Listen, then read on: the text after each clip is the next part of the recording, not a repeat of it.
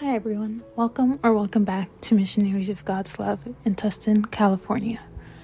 Today's topic will be about Romans 10 18 to 21.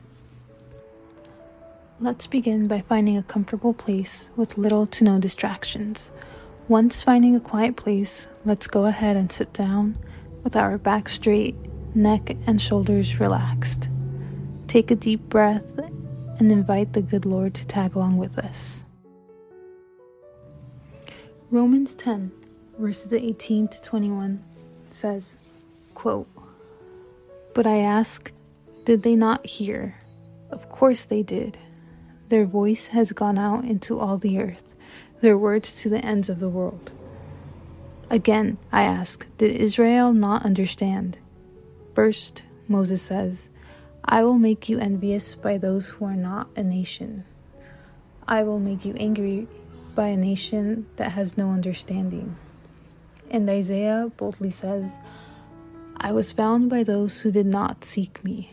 I revealed myself to those who did not ask for me. But concerning Israel, he says, All day long I have held out my hands to a disobedient and obstinate people. End quote.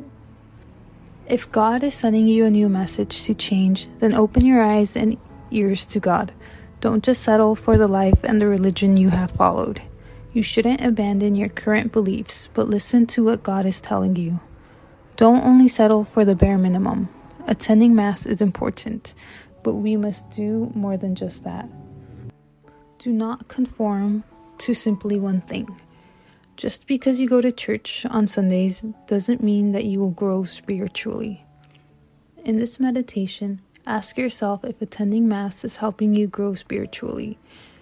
Religion is a stairway, and holding onto the stairs, staircase won't elevate you.